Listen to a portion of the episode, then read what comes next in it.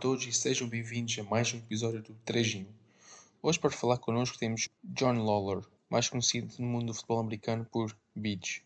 Hi, Beej, and welcome on. Thank you for taking the call. Um, so I know that you are currently playing with the Rhinos, but I know that you had some history around the league. Do you want to go through it a bit and tell us more about that? Yeah, first of all, thank you for having me on. It's a it's a great pleasure. Um, yeah. So where do I start? Um, I suppose I'm playing in the league. This will be my tenth season. Um, I would have started back playing first with the North Kildare Reapers.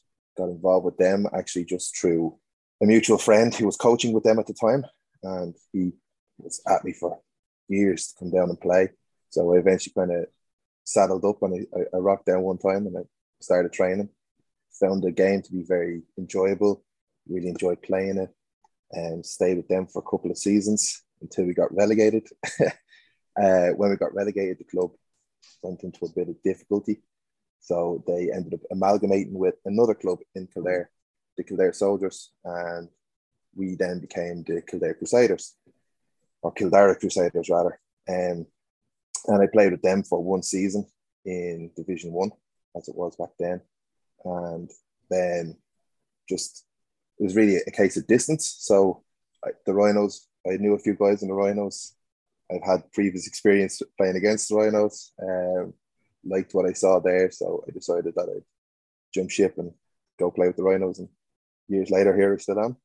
Uh, and for how many years did you play um, in Kildare for different teams altogether? Like, so that would have been six years altogether in Kildare right. between the Reapers and the Soldiers or the and the Crusaders. Yeah, yeah. yeah.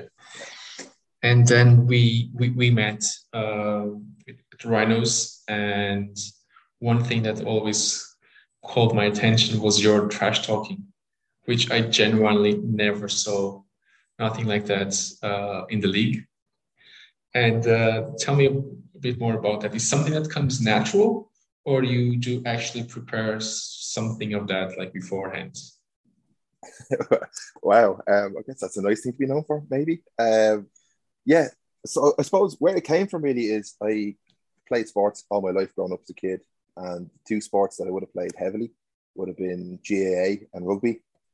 Um, both games are known for their physicality and anything that can kind of give you the edge. And something that I always found was that if you can get inside somebody's head a little bit more, usually you can uh, have somewhat of an advantage, even if you're not physically better than them.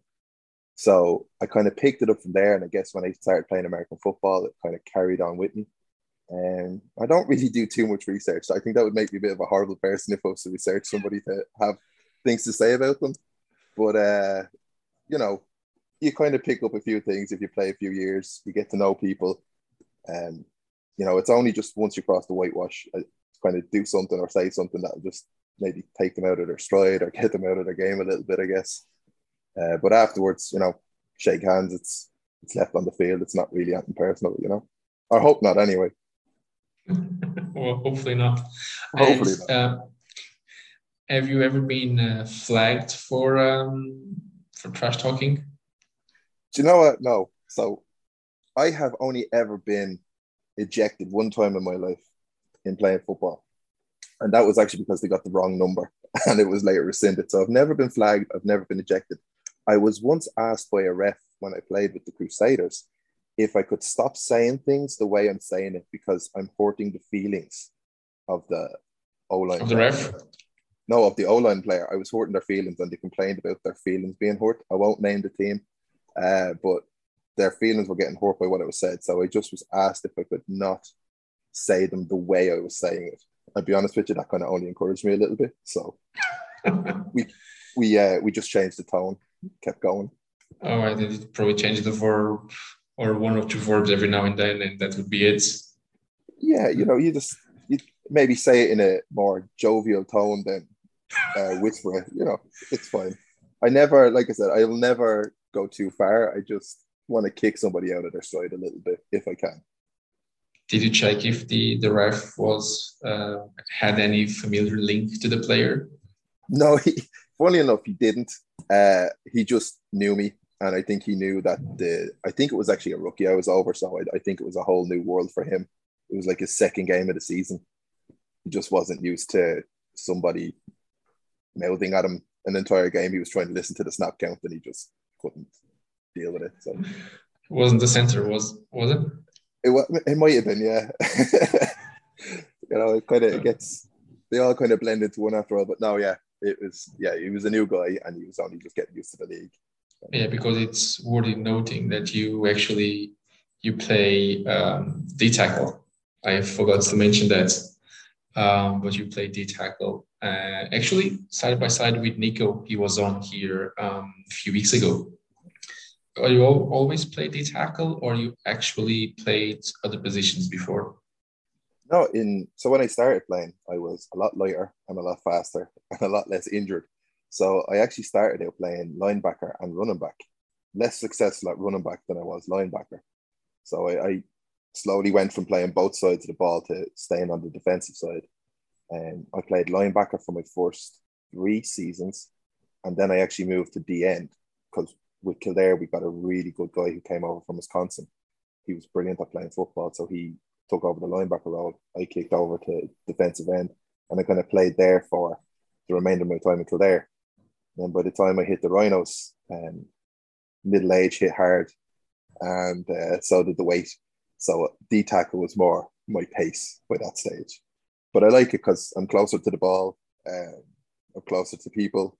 I'm a real people person. I can I like to do that. But it also it's really good because at the Rhinos, as you said, I, I play alongside some really great players in general, but working with Nico, um, yeah, it's it's it's a real pleasure because we know what we're doing and we work well together. It's a difficult place to run up the middle on us, I'd say. That's not trying to be cocky, it's just being factual. How many running backs told you that? Uh, I mean, none that really get past me ever saying much to me, to be honest with you. and uh, I'm, I'm counting training as well, like as a for for that for that matter, mm. actually. Yeah, training does always be fun. Sundays are, are good. My jaw hurts more than my hamstrings, to be honest with you. That's because of your trash talking, like just just the mouth. The mouth goes more than the legs. Yeah, that's yeah. That's because you play the tackle. yeah, exactly. And you also are a Falcons fan. Um, I won't I won't touch the Super Bowl topic. I, I still believe that's a that's a sore subject. So mm-hmm. I won't. Um, but um, like the Falcons for the last few years, I, I, probably would say since Shanahan left the team, they didn't find their way ever since. Um, what you, why do you think that is? Um, great question. Honestly, I think that Super Bowl, that particular way of losing a game, had a huge mental impact on that team. Um, and I, I, could well imagine that they're all professionals, but some of those guys by the third quarter were probably planning their victory speech. Um, and then to lose it to, I hate to admit it, but to a great Patriots team like that really affected the team. And I think some bad front office decisions also didn't help. And like we kind of sold the farm to to try and get back to a Super Bowl in the following year, and it, it, it didn't work. And there was too much pressure on the key players, and there was no real kind of backup for them at that time. But, and this is said with a very big lot of hope put behind it. I see with the new management team, the new front office, and particularly Arthur Smith, I kind of like where he's building with things. I can see him bringing in what he did with the Titans, and he does like that run force game, and he's definitely building that around that kind of offense around. We still have some good weapons this season coming up, but this is definitely a rebuild of a team. And in, in like saying that, like some good players left the team this this offseason, like uh, Gage that sign for the, with the Bucs. Dante Fowler went to the um, the Cowboys, and Hurst as well. He left the team. Uh, as for and obviously like Matt Ryan left the team. Like that's after what 10 years, I believe, 10, 11 yeah. years. 14 seasons. Yeah. So um how hopeful are you like you said that you understand what they're trying to do, but how hopeful are you that the the turn uh, point is like how years do you think it is? Basically, that's what I'm trying to say.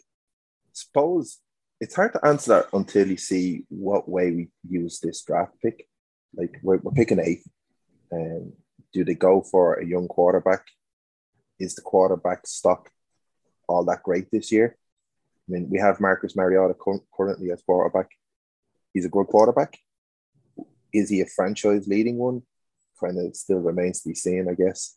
And I'd say within maybe four years, five years, they should be hopefully winning the NFC championships anyway. That would be the aim, I'd imagine. You still have a young enough team. Like I said, offensive weapon wise, you've got like um, Kyle Pitts, who just brought in Tate from the Bengals. And, you know, you've got a decent offensive line. Hopefully, add in one or two more to make it better. Um, and then see how kind of like our special teams is really good. We've great kick returners. Cordarrelle Patterson is he's good. He's on the end of his career, but he's still good and, and can do the job. You know, you've got Koo, a kicker. Guy can probably put the ball over the bar from anywhere in the field, really, at this stage. He's so reliable. So there are an awful lot of solid bases there. It's just adding in those kind of parts. I think the big problem for the Falcons in the previous two or three years has been our defense, and particularly in the secondary. We've shored that up now. We've got guys like Terrell, who was fantastic last year. He really kind of flew under the radar for most people that didn't realize, but I think he was like first or second in shutouts uh, in his position, which was crazy good considering how many times he was targeted.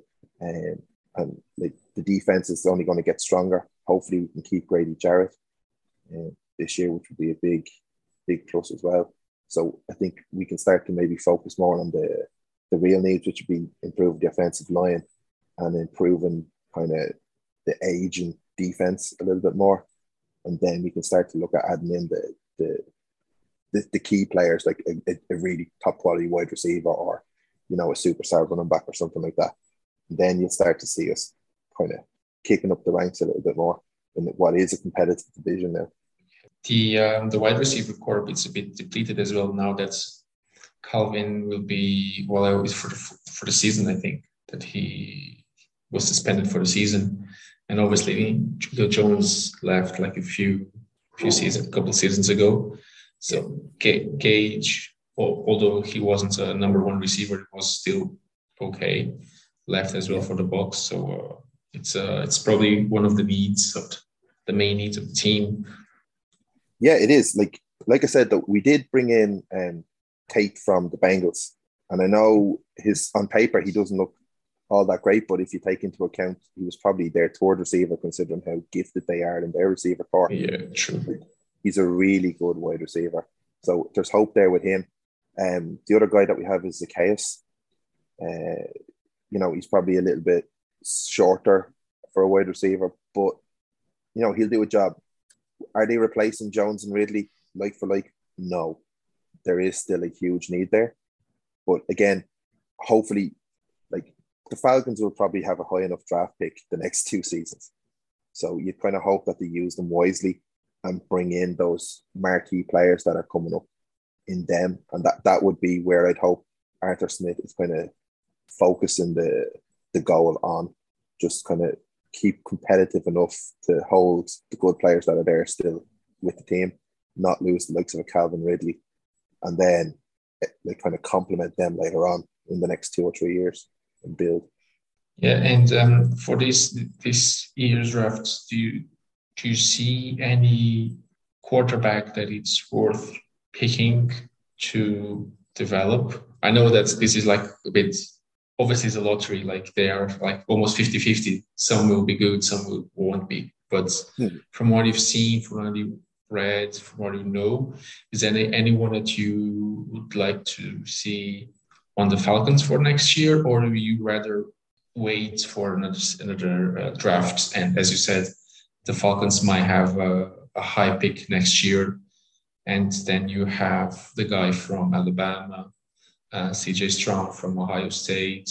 Uh, would you prefer to have a quarterback from this this draft pick, or for this draft year, or for the next one? I think the caliber of quarterbacks next draft pick is much better than what's in this one. I think maybe there's probably four worthy quarterbacks, but even then, you know, are they going to be top tier kind of guys? Or like we on our books right now, we already have Josh Rosen, who I think he went he went first round in his draft class, and he ended up bouncing around. We're his fourth team, and he's yeah. still a backup for us. So it, there's always a danger when you have that kind of quarterback class that it doesn't work out. Right now, I think the Falcons are eyeing up Malik Willis. Willis, I think, and um, he he looks good. I didn't see too much of him in college. I wouldn't have followed that particular college team, um, but he looks decent. I think if if the plan is that they draft him, is Mariota is that quarterback room one that will bring him on? Maybe not necessarily to the level that he'd need to be, but I honestly can probably see the Falcons using that eighth pick and trading down and probably getting more stock for next year. I think that's probably the way that, that they might actually go. I think they're being very clever with how they're dealing with it right now. I'm, I'm kind of hopeful that they'll, they'll trade down and use the pick for currency for next year. And just this year, definitely give the keys to Mariota and see what he can do. Yeah, like I mean, you, you've you've drafted, you've brought him in on the free agency. He isn't a bad quarterback, and he's not got an awful lot to work with on that offense this season, realistically. But I mean, give give him a shot. He deserves a chance at it. Like, don't just draft him in for to to ride the bench. Again, realistically, he's not got an awful lot of offensive weapons to work with but I think he's a, a really good quarterback. He deserves his chance. And he, he wasn't all that bad when he, when he played around the league before. So if I give him a shot and then see what we can actually draft out of it, I think more of a need to use our draft pick rather than taking a quarterback this year would be to try and get somebody to shore up our defense. We've lost Oluokun, who was a huge player for us. Uh, if you could get somebody in that would be of his caliber, but obviously far less on wages and salary, uh, particularly with our salary cap situation and the dead cap space after Ryan, uh, it would be far more beneficial for the team. But I, again, I wouldn't be shocked if the Falcons traded this draft pick down for more currency for next year. And like if if the strategy, uh, it's what you mentioned before about like run first, Mariota, Mariota could be a very uh, suitable quarterback short term, as you mentioned. But like he's, as we know, like he's a dual threat quarterback. Probably he's better with his legs and with his arm anyway. Yeah, like it, it, Arthur Smith is clever in what he's doing. He is a very good coach.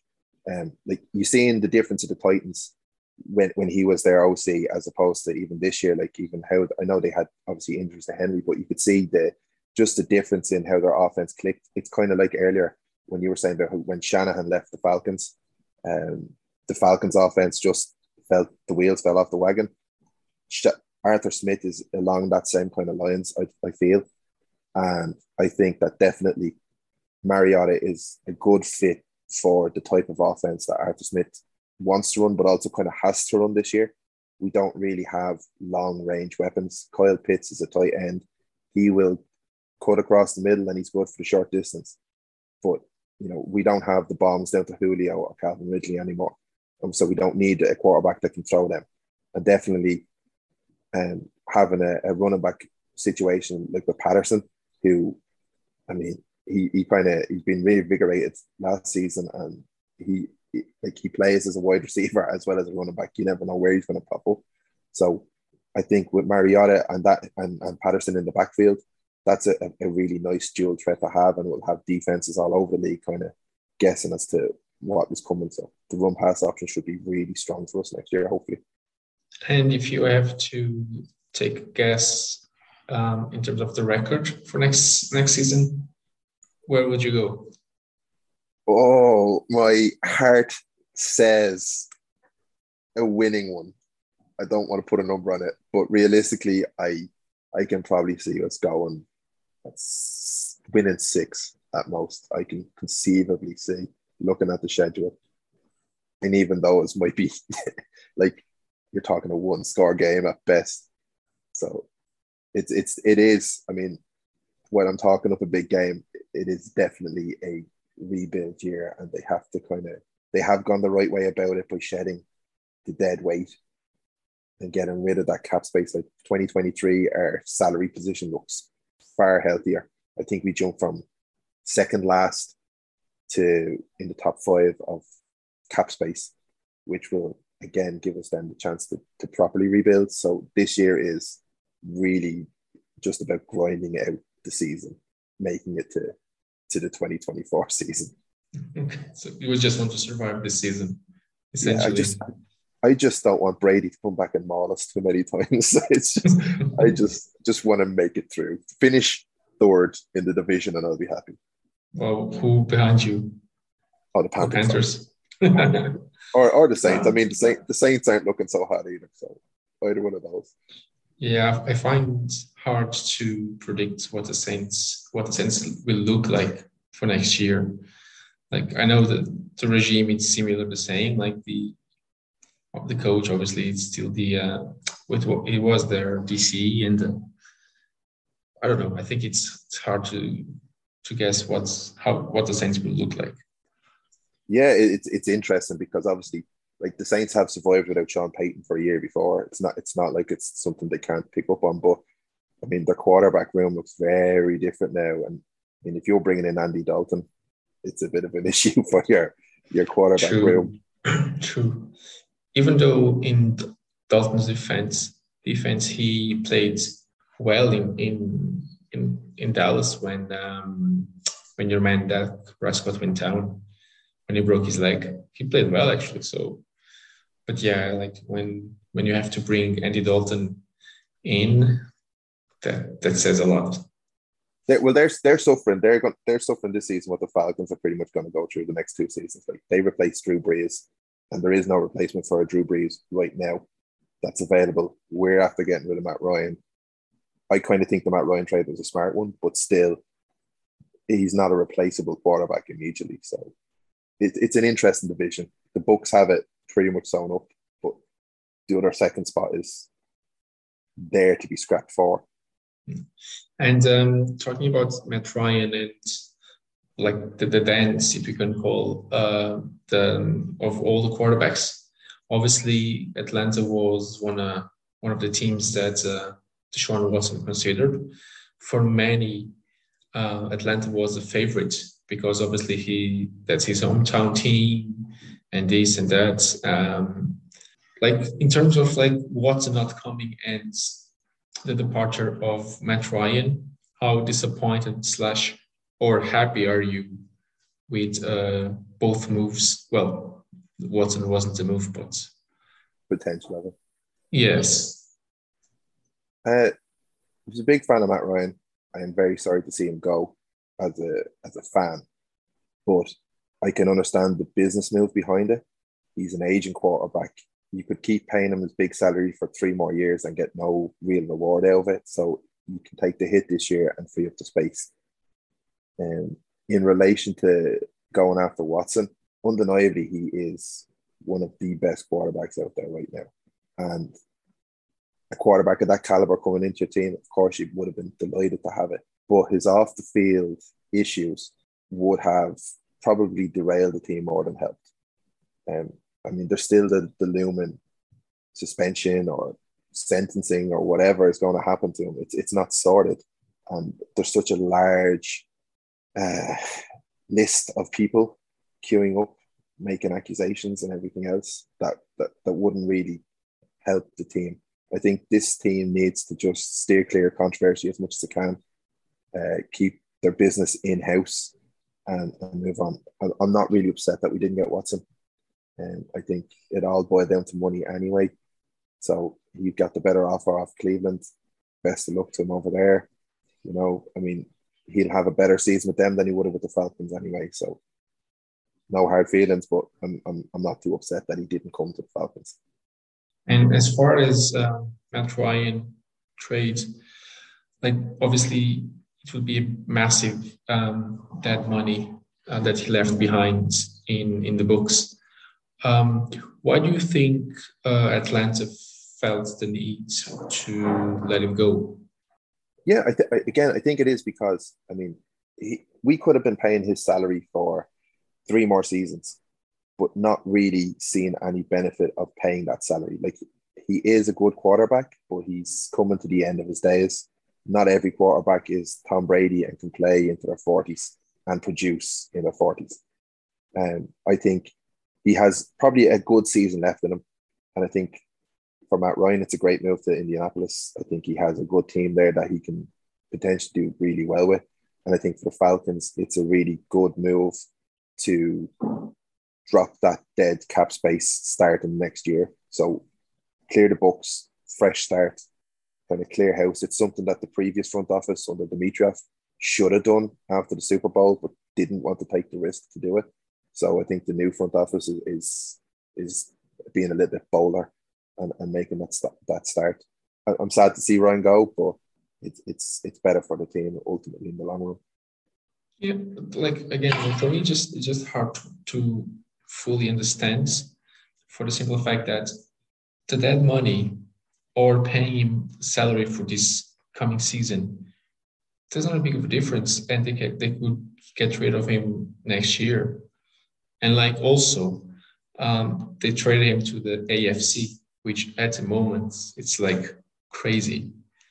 And like I, I don't i don't see to be honest and i'm i'm also like a matt ryan fan to be honest but i don't see him doing great with the colts not because of the colts but because of what the afc currently is do you know what i mean like so yeah. i don't know i i would i would like to insist this a little bit more I, th- I think the difference between paying him or or keeping him for another year and then trade him or whatever is almost like the same money. I think there is like something like five million of a difference that they are saving in trading him, something like that. Yeah. There was also with, with with the with when they made it so public that they were going for Watson.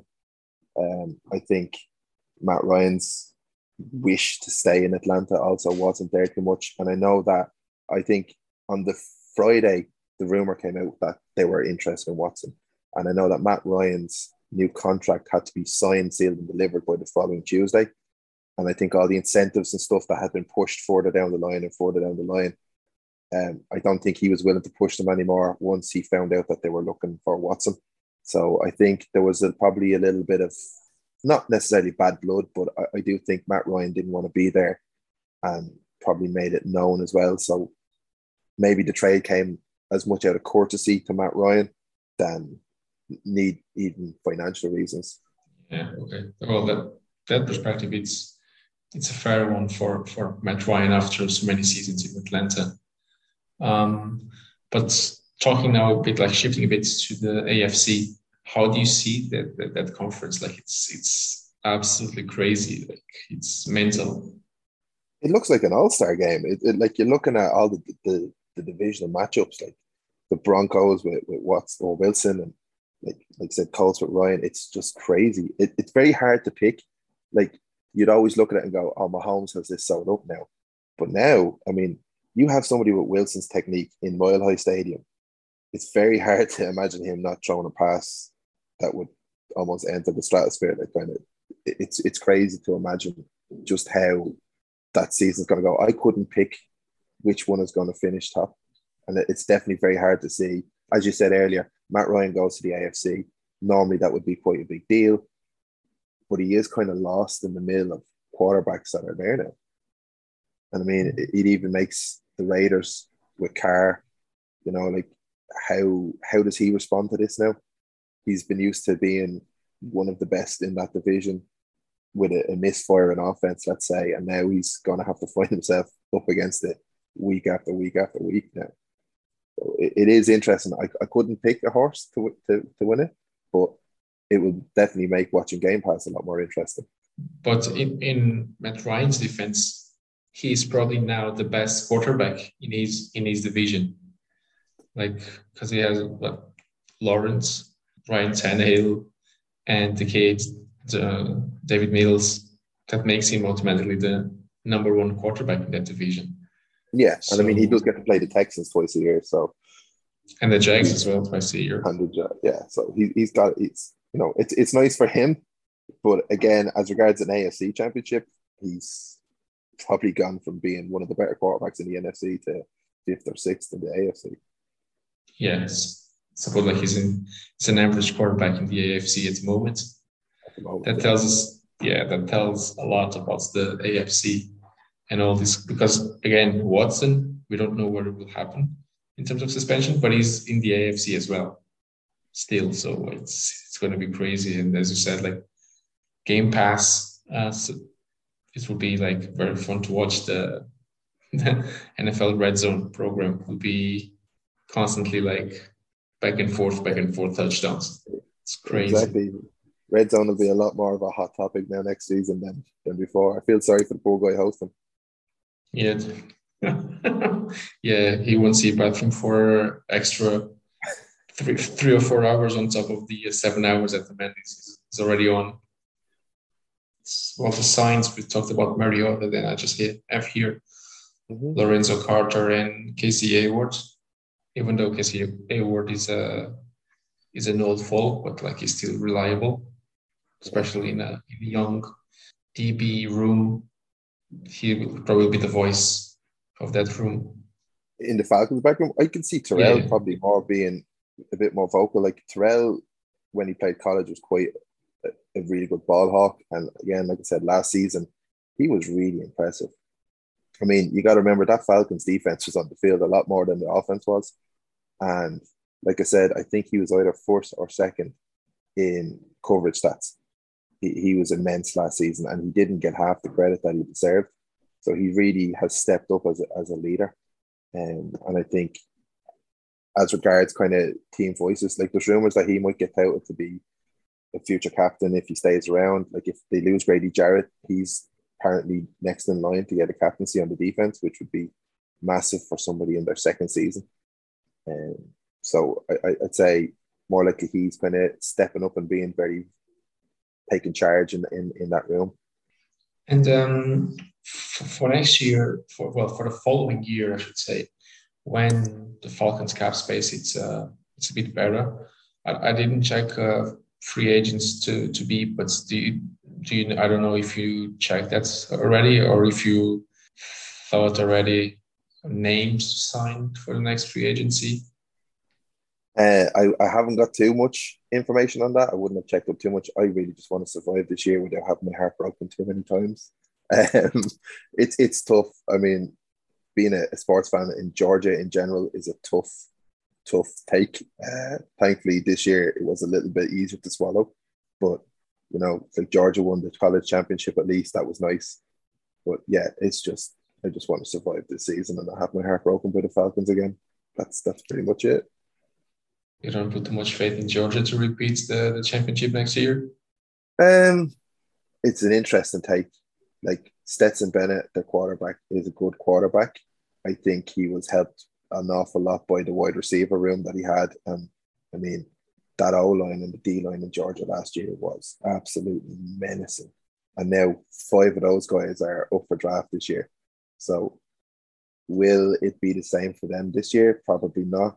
And um, you know, I mean, you you seen how if you if you watch college football, you would have seen that Georgia played Alabama in the semi final or the quarterfinal rather, and they uh, they got mauled, and then it just they pulled it out of the hat in the championship final to really kind of to, beat that Bama team. But it was it was those those D linemen stepped up and and really put pressure on on, on the Alabama quarterback. So they're gone this year. Georgia will do okay, but I, I can't really see repeating the championship. I'd say it's probably Bama's to to to have. Well, I hope I'm hoping that uh, Ohio State might like elevate their game a bit more with that defense a bit more solidified, especially the DBs that last year they were great. Uh, even the game against Michigan that they lost uh, was disaster. Like seriously, like uh, I was watching that game and I and like yeah. you could see it coming. In a row, it yeah, it is. You'd expect a little bit better of that, but that Michigan team had something special as well. Like I mean, um, the defensive end, he's probably going to go first or second in the draft. He's, yeah, he's got to be yeah, That's true. He's, he's he was all over the field. Like it's a very good player. Excellent. Uh, like it, it's funny if you like. I only kind of recently got into watching college football, but you can see the talent in it, and they're, they're more passionate, obviously, because they're not playing for money.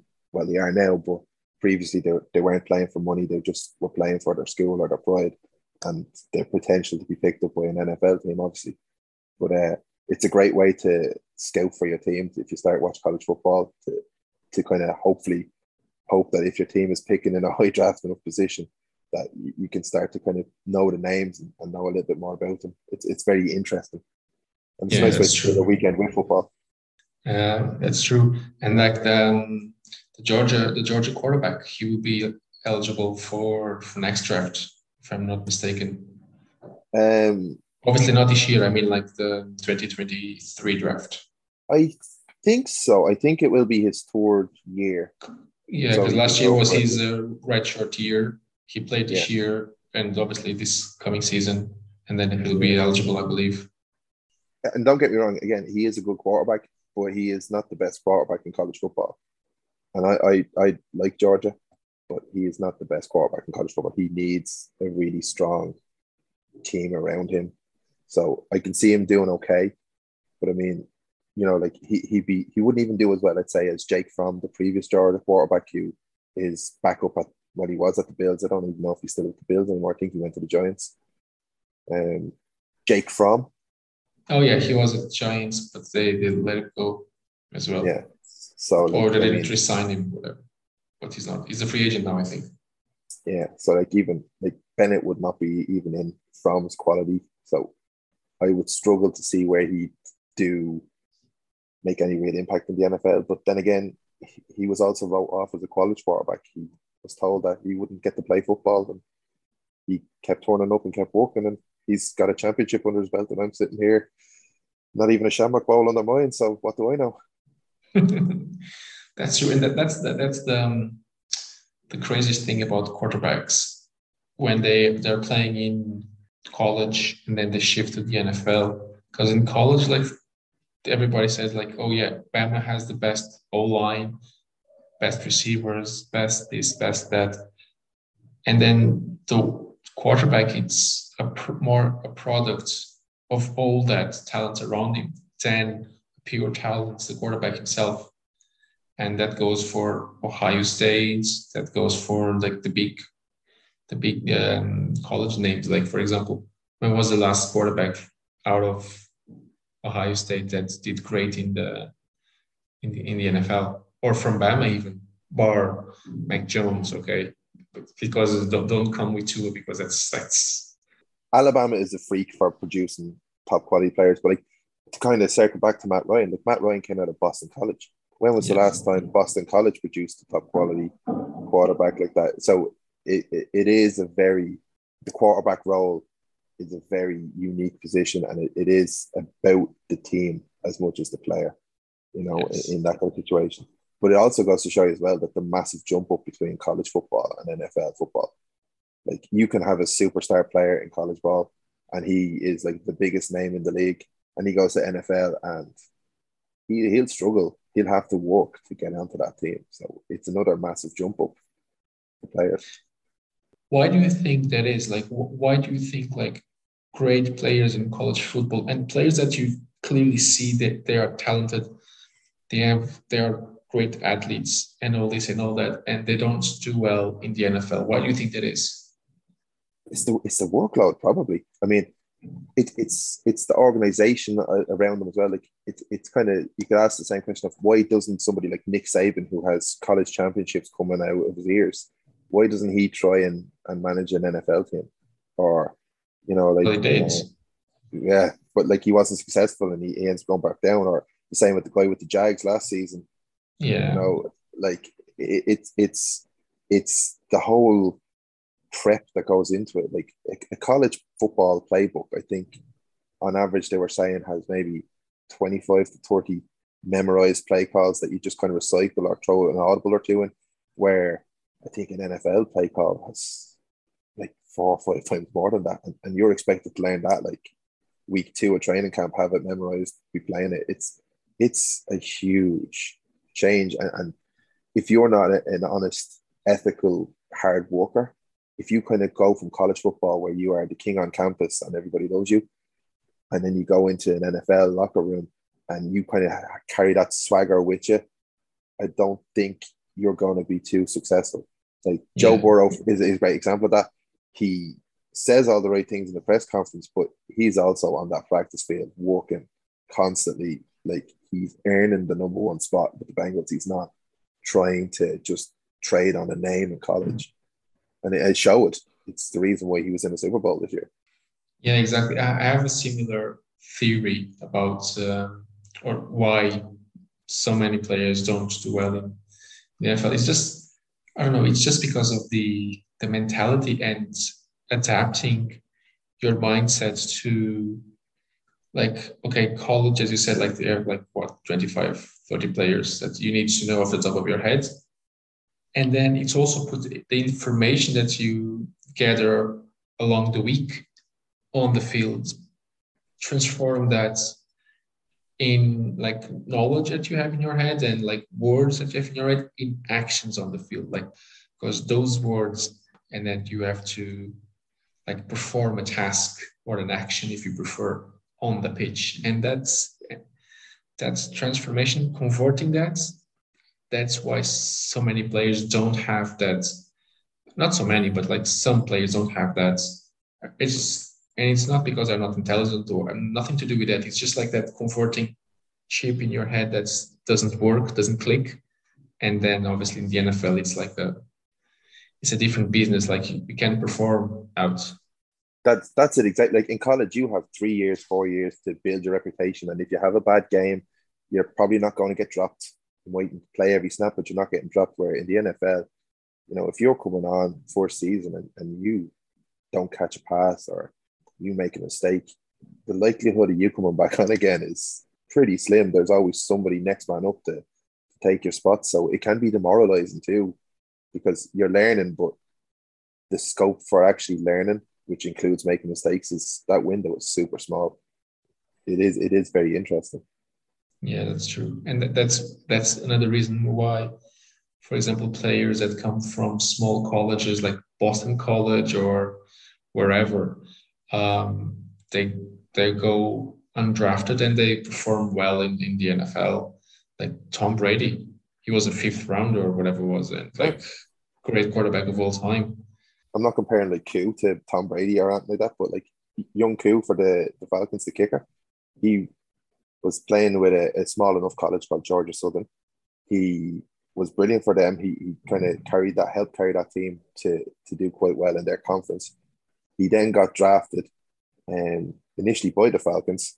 He was behind Matt Bryant in the kicking room. Uh, he didn't make the cut. He was let go. He went to the XFL. He played with team in the XFL. I think it was the Atlanta Kings, his team he played with. That league obviously fell. He was left undrafted again. Matt Bryant retires for the Falcons. Koo was brought back in only because of that. And you see him like I mean he pretty much walk into any team as a kicker now. But it's literally just the look of being in the right place at the right time with Matt Bryant retiring that yeah, his career got a second chance and he could go. So there's so many in professional sports, particularly a high end professional sport where money and you know championships matter in the NFL. Luck, as well as your mental state, plays a huge part. It, it's it's a very much you got to be the right place, right time, with the right attitude kind of league. It's very different when you compare the, the NFL to the other two major uh, leagues in in the US, like uh, NBA, if you're not like maybe top 15, you're just like a, a, bench player, like a role player. And the the baseball league, like you essentially, even if you're if you're a high draft, you probably spend like a couple of years uh, in those minor leagues, and then you jump and make the the professional team. And it's like, for example, your man uh, Kyler Murray, he was drafted by the Oakland A's he probably would, could go back if he wants, uh, but he would be in the in the minor leagues for like one year, maybe two seasons, and then he would be ready for the for the A's. So that's it's a completely different um, business in the NFL altogether. It's crazy. It is crazy. But you kind of touch on an interesting point there. Like, yeah, like Kyler Murray could have played baseball, still probably could, probably is good enough. And then you kind of look back in time and you see somebody like Sanders or Bo Jackson who did both play like NFL and Major League Baseball, and the two of them were able to dominate in sports as well. But that's those are again freak freak athletes who just put the time and effort in and had that right mental chip, as you said, to just be able to I want I want to do this, so I'm going to do it no matter what. Sure, uh, Deion Sanders. He actually played two games. Actually, he didn't play for the for the the team, the baseball team in, in Atlanta. I don't know, uh, the Braves, I think. Braves, no, no he didn't play for Braves, no. No, he did play for them, but like actually one day he left to one uh, NFL game. He flew in a helicopter, I think, to the game where the Braves were, were playing. He didn't play, but he was there on, on the bench. And that's yeah. crazy. Like even your your like your mental health can't be can't be good when you just like sports sports. Yeah, there's a, there is an off season for a reason for you to, to cut off and, and do what else is left in life because obviously the baseball and the NFL season run counter to each other. So it is crazy to to to think like that. Although if you look at what he's doing now, he's very much all about winning still. Like he's yeah. taken that that college game and he's got some really amazing recruits coming in for him. And from the looks of what he's doing, he just strikes me as one of those people who is competitive to his core and that's his fuel for life. He cannot switch off. So for people like that, again, like I said, they're freak athletes and they, they that is their whole being. Everything else is secondary. So it's understandable to him, to the rest of the world, maybe not. But I guess yeah, if you if you, have, if you have that mindset, that's that's all you can think about. That's a good example. Like the Sanders is as driven as they come, like second to none, regardless of what he does. Playing um, and as an, an analyst as well, now as a coach, crazy. Like that's that's probably the the best example off the top of, of my head, which actually was that you mentioned that actually not me, but like off the top of your head. That's well, you can take credit for it. And you see what what um he brought the lights on the that league as well, and like he is fighting for those kids. Oh, like, yeah. like they should have. Uh, he said that there like two weeks ago or so that they should have like few spots on the combine for kids from that league as well. It's it's bringing the spotlights onto that league as well. Like that's that's that's great because there are talent there for sure as well. He he's gotten two or three, I think, at last count, five star recruits to go to that team.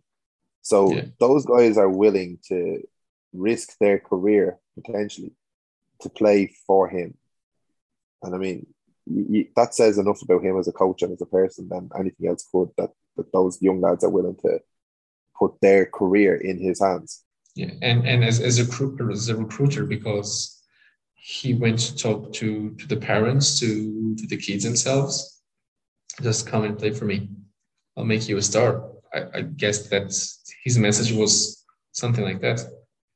I guess so. Although between yourself and myself, if uh, Sanders rocked up to my front door and asked for one of my kids to go play for him, one hundred percent, off you go. Wait, I, I trust you. You know what you're doing. Me too, but that's just yeah. because he was he was doing me a favor. Yeah. Any room for me? I'll go. there are Division Three schools that you know you could probably have a good shot at maybe getting into if you were athletic enough and, and work hard enough. And if you're a good enough player, the draft proves and has proven that if you're a good enough player, you you you will earn your spot either way in, in an NFL team. Like talent wins out and hard work shows. So, like you said, Tom Brady was Mr. Irrelevant, last pick of the draft, the greatest quarterback of all time. And, yeah. you know, there's plenty of free agents who are undrafted and have come in and, you know, you're talking about them now like you couldn't believe it. It's, it's one of those yeah. things, you know. There are other options as well for, for guys to try and, and make their way into the league. Sure, if you look at the um, about receivers, like the triple crown winners, you have Randy Moss, who came from a small college. You have Jerry Rice, who came from a small college.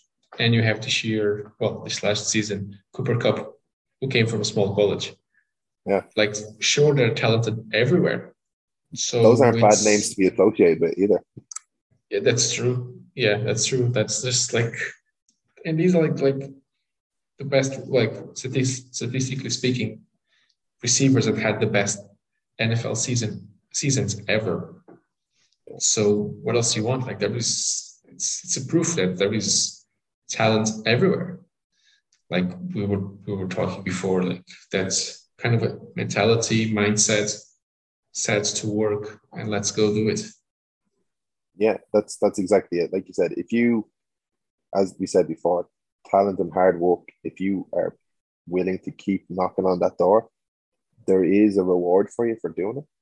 You know, it, it's just about, like you said, keeping the right mentality. Don't be giving up just because you hear a rejection, but equally, don't be getting cocky when you have your first success and, and just keep playing on. That's probably the best message and finish with that. Don't get too cocky when your first success comes, but don't get too low when you hear too many no's. Yeah, exactly. There's always That's some 36 year old lineman willing to say something to you anyway. and then there, there's always a ref that might come to, to, to, support the old, the old line. yeah, pretty much. All right. Look, Beej, thank you very much for, for taking the call. Thank you very much for your time. And best of luck for for the coming season. Thank you for having me. Appreciate it. Thank you. Chega assim ao fim mais um episódio do 3 em 1. A música de introdução foi composta pelo Robin Gahan, a música final pelo Vasco Franco e o grafismo esse ficou a cargo do Diogo Martins. Para a semana teremos um novo convidado. Até lá, tenham todos uma boa semana.